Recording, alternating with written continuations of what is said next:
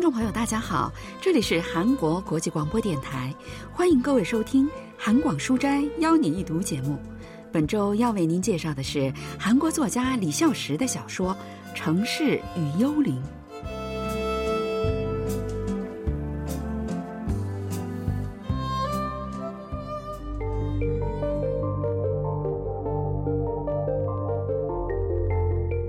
我在以文明大都市著称的首尔目睹了幽灵的存在，你问我是在撒谎吗？当然不是，既不是谎言，也不是幻觉，我的确亲眼看到了世人口中所说的幽灵。李孝实的小说《城市与幽灵》发表于一九二八年，小说的叙事者是一个年轻的男人，他说自己在大都市首尔看到了幽灵。这个男人是在工地上打零工的，虽然没什么大出息，但是干起活来却非常的卖力，因为他觉得只要有活干，就不会饿肚子。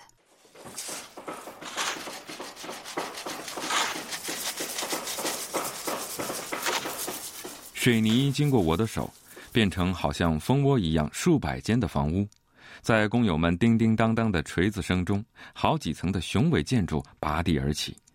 每次看到这样的情景，我都会不由得为我们有如此伟大的力量而感到自豪。虽然他会为自己在大城市首尔建筑高楼出了份力而感到自豪，但到了收工的晚上，仍然会累得浑身无力，而能够消解这些疲劳的，似乎只有酒了。酒。实际上，没有任何东西比酒更值得感谢了，也只有酒的力量能让我暂时忘记伤痕累累的心和无法用语言描述的疲惫。那天，主人公领了工钱，又跟工友阿金一起去小酒馆喝了一顿。从酒馆里出来，他就去睡觉。他过夜的地儿不过是一个仅仅能够躺下露宿的地方。阿金说：“天儿太晚了。”再说，也不想回去躺在门房的角落里被虫子咬，就跟着他一起去了。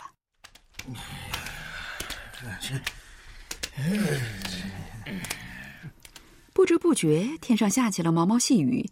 他们冒着小雨到达了东庙的大门前，但那里已经躺满了露宿的人们，连立足之地都没有了。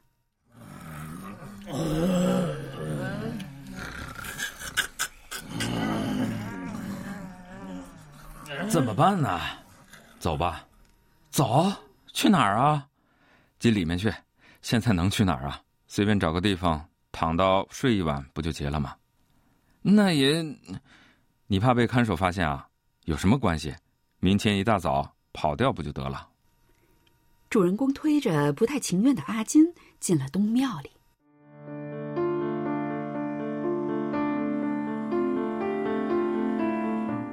进了中门以后，周围更加寂静了。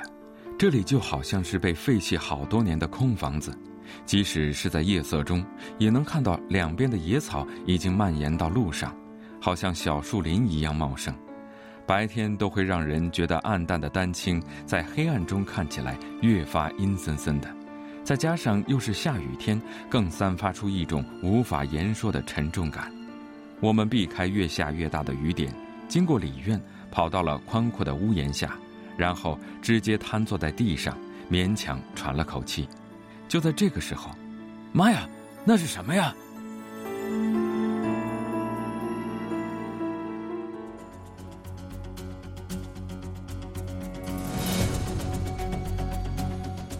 我顺着阿金手指的方向看过去，不由得吓了一跳，浑身顿时起了一身鸡皮疙瘩，发梢也竖了起来。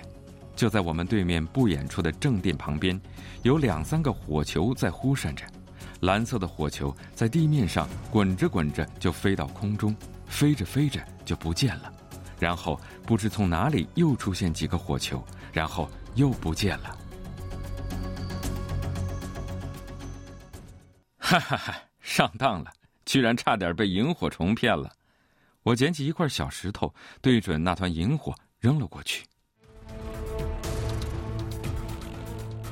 但结果却让我大吃了一惊，本来应该被石块吓得四散乱飞的萤火虫，不仅没有散开，反而聚在一处一动不动了，看起来像是在静静的观察发生了什么事情。我屏住呼吸，仔细看向那个地方。哦，那时候我看到了更惊人的东西，在一闪一闪的亮光下，我看到了一头乱蓬蓬的头发和一个隐隐约约的身影。我的天哪！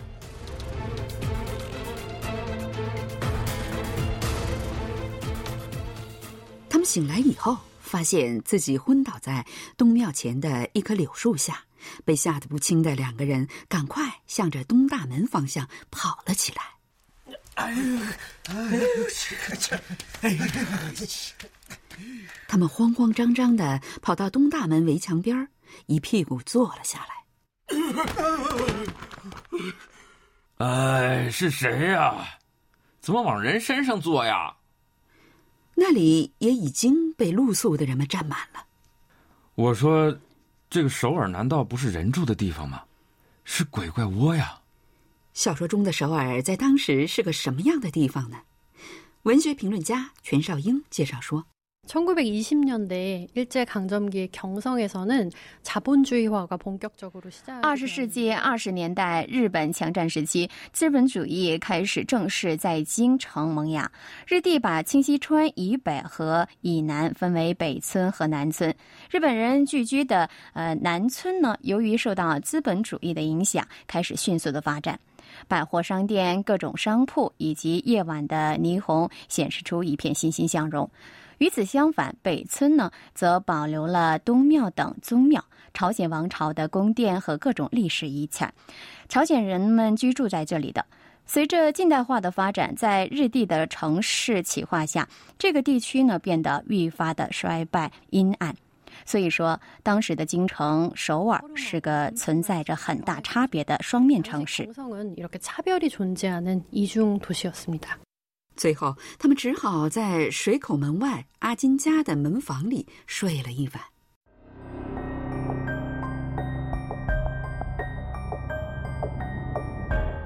这么看来我一定是被什么附身了？一个晚上被不知道是怪物还是鬼吓了两次寿命估计都减了好几年。这到底得怪谁呢？怪喝了酒没能站到位子的自己，还是怪不得不露宿的命运？又或者是那鬼怪呢？如果都不是，该怪其他的东西吗？我现在才明明白白的醒悟过来，我一定应该怪这其中的某一个。主人公百思不得其解，他不明白自己昨天看到的是不是鬼怪，这个世界上是否真的有鬼怪？什么鬼怪吗？你看到鬼怪啦？大家关于鬼怪你一言我一语议论纷纷，只有阿朴远远的望着主人公和阿金，丢出了一句话：“鬼怪。”要说鬼怪，我可是每天晚上都会看到呢。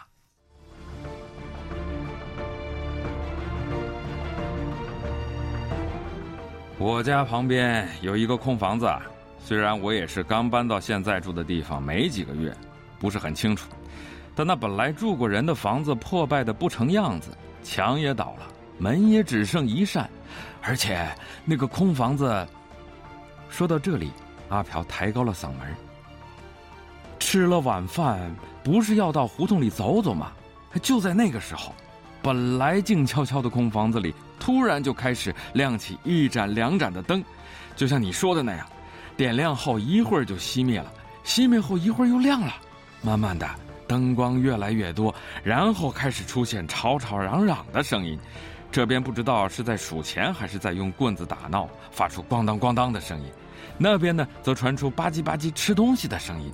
不仅如此，有时候不知道他们是在打架还是玩摔跤，骂骂咧咧的声音、笑的声音，简直让人受不了。虽然到了深夜就又安静下来，但那个时候真的是什么声音都有。真事吗？那当然。不过也不要紧张，那种鬼怪不止在我说的空房里，和你们昨天去过的地方有。如果晚上到东关或者宗庙那些地方走走，那到处都是呢。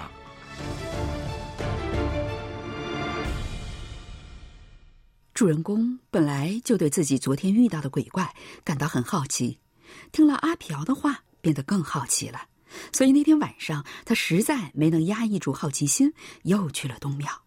为了防止发生不测，他还带上了一根棍子。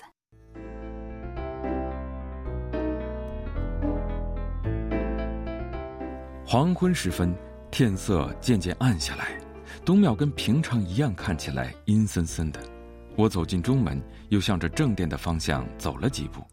就在这时，我看到昨晚鬼怪出没的那个地方出现了两个披头散发的影子，但这时的我已经不是昨天那个傻乎乎的我了。怎么会有这样的鬼怪？我高举起棍子，壮着胆子向那里冲过去，但是。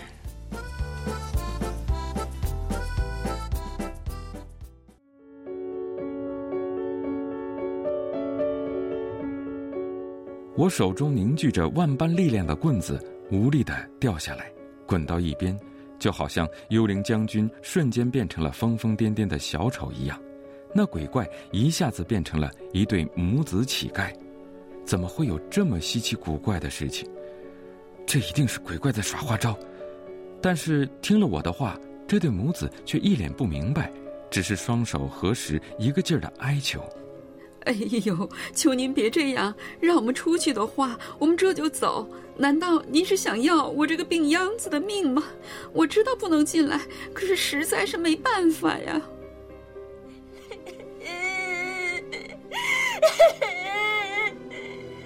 女人一边带着哭腔求饶，一边撑着自己的身子想要站起来。旁边的小孩子哭着扶着她：“别这样，您好好坐着。”昨天晚上您在这儿没看到什么吗？什么呀？除了我们母子俩，这什么都没有啊。那，那火光是什么呀？真的只有我们。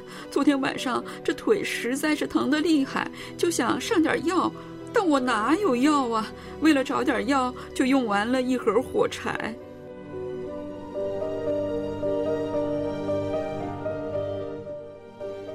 女人的腿惨不忍睹。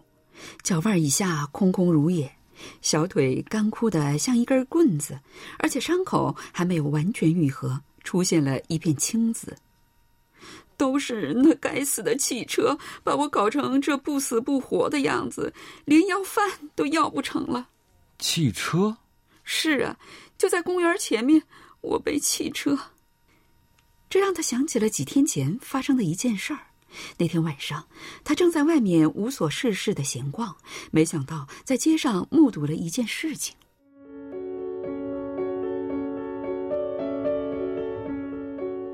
夏天的夜晚格外美丽，公园前的大路上围满了人。我想被围观的，要么是喝得醉醺醺的酒鬼，要么就是在街头表演的音乐家。因为不打算凑热闹，我本打算就这么路过。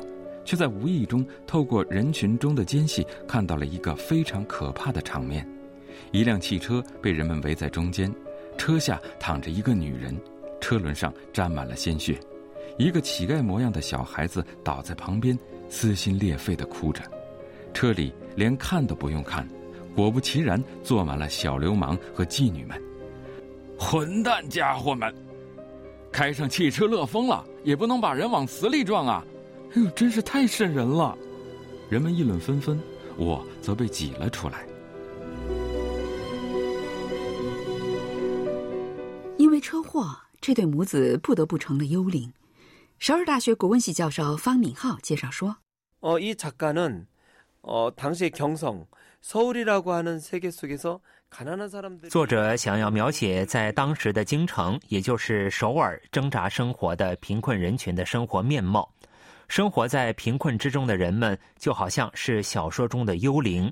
为什么那对母子会在东庙那样阴森森的地方游荡呢？他是怎么变成现在这种无法走动、只能爬行的样子的呢？从小说中我们可以知道，原来是他遭遇了车祸。那么，汽车在这里又有什么含义呢？随着首尔的城市化发展，富裕阶层兴起。一些飞扬跋扈的年轻人开着汽车，带着妓女们在马路上恣意横行。这部小说发表于二十世纪二十年代后期，当时首尔迅速实现城市化，汽车这种富有层的象征也登场了。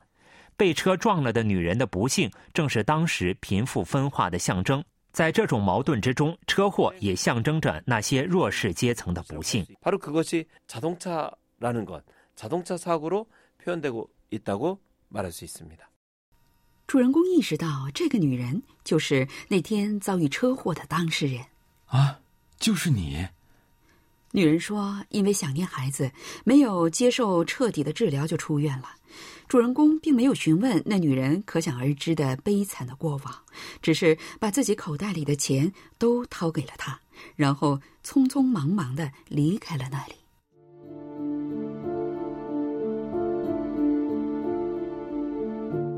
亲爱的读者们，现在你们也很清楚那幽灵的真实面目是什么了吧？实际上。我不用到东关或者宗庙或者阿朴说的那个空房子去看，也已经彻底明白了他的话和笑容里所含着的深意了。주인공은미장이어서도시의건축사업에종사를하고있는데참아이러니컬하게小说主人公呢是个泥瓦匠，从事的是建筑工作的，但讽刺的是他自己却连一间房都没有。即使这样，他却没有意识到这样的矛盾，毫无怨言的过着日子。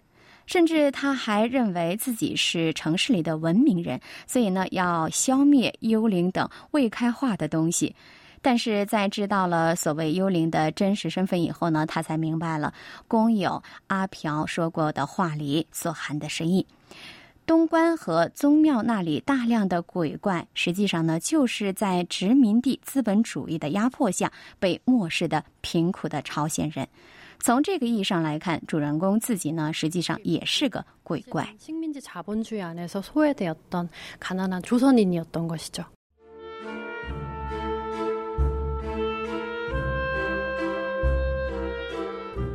昏暗朦胧的夜晚。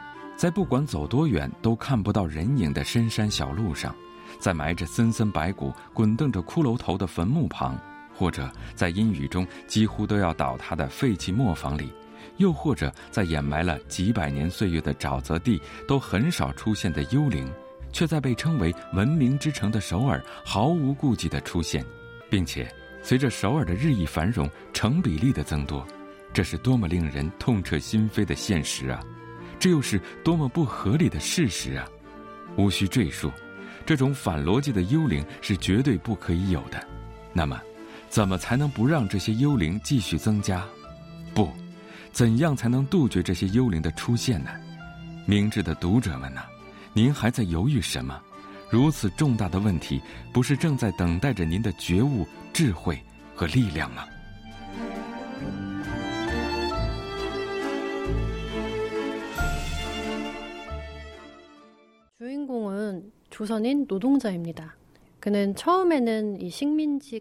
小说中的主人公呢是一个劳动者。刚开始的时候，他已经习惯了殖民地京城的各种纲纪，像机器一样的工作。虽然自由受到了限制，却没有意识到，相反，还因为雄伟的建筑诞生在自己的手下而颇感自豪。但是后来，他在这城市的各个角落四处游走，才渐渐感觉到自己的生活好像处在一种矛盾之中。实际上，支撑着京城资本主义繁荣的主人公和像他一样的劳动者们，但是他们却被排挤到城市的外围，过着艰辛的生活。李孝石在小说中描写了作为城市平民的主人公思想的转变，引导着读者们感同身受。最后呢，干脆通过他的嘴号召读者们对当代生活的各种问题进行更深入的思考。